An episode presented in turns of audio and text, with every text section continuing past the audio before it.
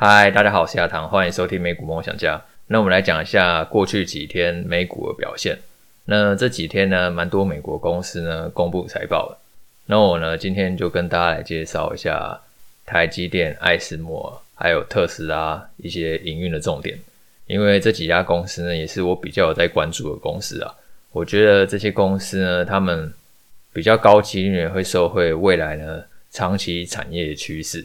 那只是呢。大家应该会发现说，第一季财报公布以后呢，诶，大部分的公司好像获利成长呢都并不是很好看。那我们在过去几集的 podcast 的当中，也已经有提醒大家，就是今年 Q1 呢，应该就是全年获利呢衰退最多的时候，但是后面呢衰退幅度呢就有机会呢逐渐的缩小。那刚好因为今年其实不管说是电动车或者说是半导体。其实今年上涨的幅度都已经蛮多了，所以在 Q1 财报出来利空的情况下呢，反而股价涨多回落，我觉得这本身来讲也是一个蛮高几率呢会发生的事情。但是我觉得在长线的产业趋势呢没有改变的情况下，当股价因为涨比较多然后回落的时候，反而就你不应该跟着恐慌啊，不应该说跟着媒体呢去找理由，找说为什么会下跌。上涨的时候呢，都很少有人呢会想要去找原因，诶，为什么它会上涨？但是下跌的时候，诶，就有很多人找原因哦，一直去找理由说解释它为什么会下跌。其实股价它的上涨或下跌啊，当然跟基本面有关系，但很多时候呢，跟资金情绪也有很大的关系。所以股价的涨跌当然要留意啊，因为股价趋势的强弱变化呢，可以辅助我们进出场的参考，但是它并不应该是投资决策的全部。那我们来讲一下台积电它第一季财报的表现。那它第一季的营收获利呢，都是优于预期的，只是第一季营收呢，相比去年第四季呢，衰退了百分之十六。然后呢，毛利率呢，则是百分之五十六，也比呢上一季呢还要下滑。不过呢，都是比那个财测呢还要来高。那如果依各业务来看的话呢，就是几乎所有领域呢都是衰退的，不管说是 HPC、手机、物联网、消费型电子。几乎全面都是季减，只有车用电子呢还是维持成长。不过我觉得在法说会当中，台积电已经有提到说，车用电子看起来需求已经有趋缓迹象，下半年可能会走弱。那所以呢，我觉得这大家可能要留意一下。昨天如果大家有发现的话，特斯拉股价是大跌嘛，那相关的车用半导体也几乎都是倒一片，不管说是恩智浦啊、安森美啊，或者说是英飞凌，几乎都是跟着跌倒。那我觉得主要是因为，其实过去一年来，我们一直说车用晶片在短缺嘛。但是短缺的话，就代表说有人就会跳下来做了。当东西就是由原本的供不应求，然后今天转为供过于求的时候，哎，这个晶片就会跌价。那这样的话，当然就会造成相关的那个供应链呢，哎，表现呢可能会比较疲软一点。只是呢，他们还是会受惠整个电动车它那个车用晶片含量的提升的关系呢，它长期的趋势还是走多了。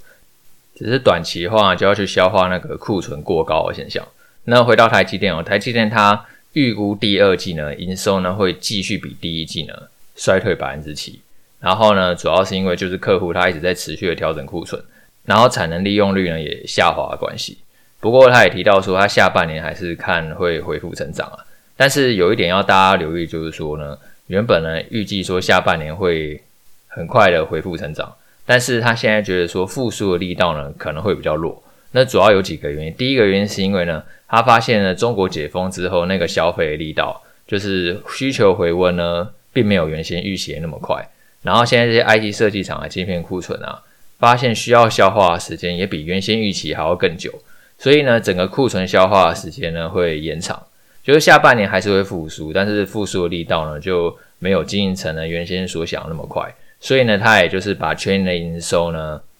成长幅度呢下调了。原先它是预估说呢，二零二三年的营收还是可以微幅的成长。它第一季营收是衰退哦，但是它全年的营收还是预估微幅成长，就代表说它很看望下半年的营收的力道嘛。可是它现在已经预估说，就是可能全年会衰退百分之一到百分之六，代表说就是未来营收当然会成长，但是并没有原先预期来的那么的快。然后关于资本支出方面，就是代表未来产能的规划嘛。那原先呢，台积电它是预估说，今年资本支出呢是三百二十亿到三百六十亿美元，这部分呢是没有变，因为其实很多人预期说你在那个库存消化没有那么顺利的情况下，很有可能资本支出是会下调的。但是呢，这部分的话，台积电是没有说下调。那二零二三年没有下调，二零二四年会不会下调？这台积电它是没有正面讲啊，它只有说就是现在讲二零二四年的话还太早了。那如果大家有最近有看那个新闻的话，应该有看到说之前有传出那个台积电呢，它那个砍那个四成订单嘛，就是它原本要下那个艾斯摩尔它 EUV 的订单，听说它砍了四成。当然，不管说是艾斯摩尔或者台积电呢，它都没有证实啊。那艾斯摩他在前几天呢公布财报的时候，其实从新订单量化是可以看出一些端倪的。因为虽然说它其实今年 Q1 的营收还是很不错，甚至净利润呢成长了三倍。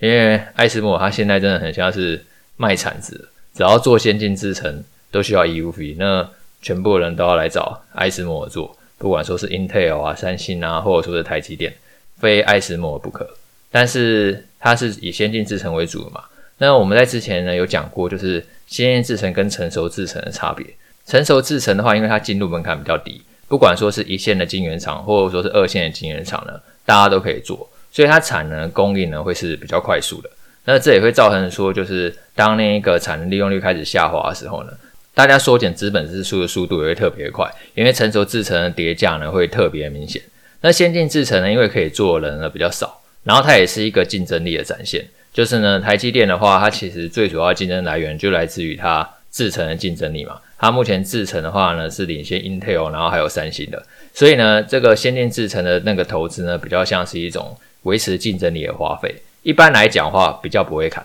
只是呢，艾斯摩的话，它在 Q1 的营收，它公布了那个订单啊，新增订单是相比往年的衰退百分之四十六，就代表说，其实这有可能就是已经成熟制程，它已经在持续的衰退嘛。然后现在也渐渐波及到先进制程。那往正面解读的话，就是说已经砍到说连先进制程都要砍了，连最不想砍的都要砍了，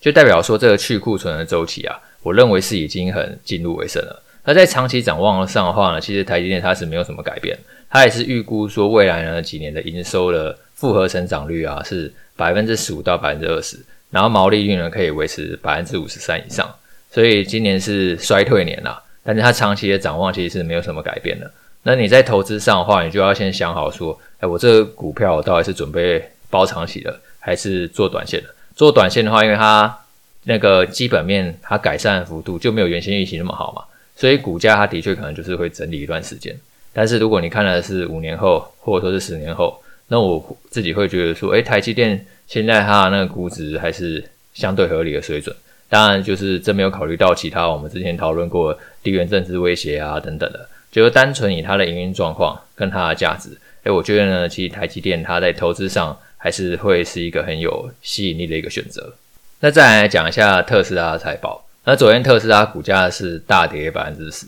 那我不知道大家有没有印象啊？就是在今年一月的时候，特斯拉公布去年第四季财报的时候呢，当时特斯拉的股价是大涨百分之十。那这两次财报其实差很多啊，其实主轴上来讲没有差很多，因为呢，当时很多我有印象蛮深刻，就是在今年第一季呢，特斯拉准备公布财报的时候，大家都说因为特斯拉它在疯狂降价的关系，然后一定会冲击利润，所以财报开出来呢一定很难看，股价一定会跌烂。结果那一天股价呢大涨了百分之十，因为大家都很看空。那这一次呢，其实季报主轴也差不多，降价确实已经有冲击利润了，不过特斯拉股价也确实就大跌百分之十了。原本是利空上涨，这一次变利空下跌。那为什么会有这样的差异呢？我觉得最主要的原因是因为呢，在过去三个月的时间，特斯拉股价已经又涨了三成，所以涨多回调，我觉得是一件蛮自然的事情。不然的话，如果你去看看它的财报的话，说真的，它第一季的财报跟去年第四季的财报，主轴上来讲其实是差不多，就是说它会持续的降价，那降价一定会冲击利润，所以不管说是毛利率啊，或者说是营业利润率，它持续的下降都是可以预期的。它降价也确实对于它的电动车销量呢是有帮助的。这一季的销量呢就是提升了快要四成，然后营收呢是成长了百分之二十四。那营收成长的幅度没有销量高，那当然就是因为降价影响嘛。不过呢说，如果你去看它的获利能力的话，确实就是比去年同期呢大幅度的下滑。毛利率呢从百分之二十九下降到百分之十九，然后营业利润率呢也从百分之十九下降到百分之十一，然后呢使那个每股盈余呢衰退了两成。那所以呢，大家就会担心说，那你这样持续的降价的话，是不是说，哎，未来获利的能力呢会持续的下滑？那在短期之内确实是如此，因为马斯克他有去强调说，他打算继续降价，他就是要跟其他车厂打那个价格战啊。我们之前有提过，因为特斯拉它在业内呢是享有最高的毛利率嘛，它的获利能力是最高，所以它可以降价的空间也是最大。那一旦特斯拉降价的话，其实对于它整个市占率的提升呢是有帮助的。那特斯拉它最重要的目的也并不是说它要从车子来获得利润，它最重要的目的是说呢，希望你将来可能订阅那个自驾软体。然后这个自驾软体呢，可以带来就是源源不绝的现金流。所以呢，这个自驾软体它什么时候可以正式上路，然后让更多人使用，其实就是一件很关键的事情。那马斯克他是说今年呢、他希望说今年自驾软体它就可以呢全面的上路。那当然大家也都知道，马斯克对于自驾软体这一块已经是实验很多次了，就是去年呢讲去年，前年讲前年，每一年都说都是今年。那到底什么时候可以上市？那这当然就是未来大家可以去。持续观察看看的，就如果说呢，像现在特斯拉它为了降价呢，去冲那个销量嘛，让更多人拥有特斯拉。那假设说就是自驾软体忽然全面上路了，那带来利润也是很惊人的。但是现在就是还看不到，不知道什么时候呢可以去看到说，哎，这个软体的发展呢，就是真的足够顺利，然后让更多人呢可以去使用。